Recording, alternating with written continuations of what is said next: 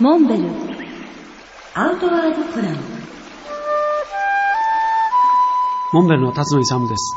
コスタリカで行われたラフティングの世界大会、プロジェクトラフトと呼ばれるものですけども、これのジャッジとして要請を受けて僕は生まれて初めてコスタリカに出かけました。この競技はですね、世界中のラフターが集まって川をボンボートを駆使しながらスラロームとか、すなわちゲートを設けてですね、そこの間をポールに当てることなくスムーズにアップダウンしながら川下りをしていくわけです。で、同時に途中でラフトを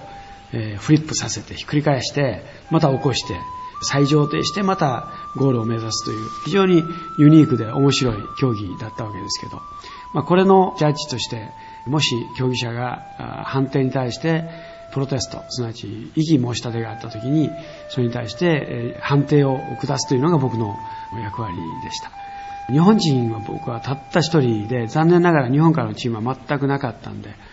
少し寂しい思いをしたわけですけれども、反面多くの世界中からのラフターとの交流が図れて、多くの友達ができました。今もその交流は続いています。コスタリカの川はトロピカルな、いわゆる熱帯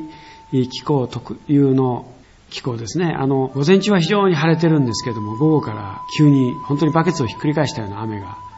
って、川の水が50センチ、え1メーター、あっという間にあの増水するわけですけど、水量は豊か、水はきれいです。本当に透き通るような水。えー周りを見渡せばジャングル、緑、緑、緑、非常にあの豊かな自然環境の中を川が本当にあの自由に蛇行しながら下っていくわけです。で、この川を、まあ、競技をするということももちろんなんですけれども、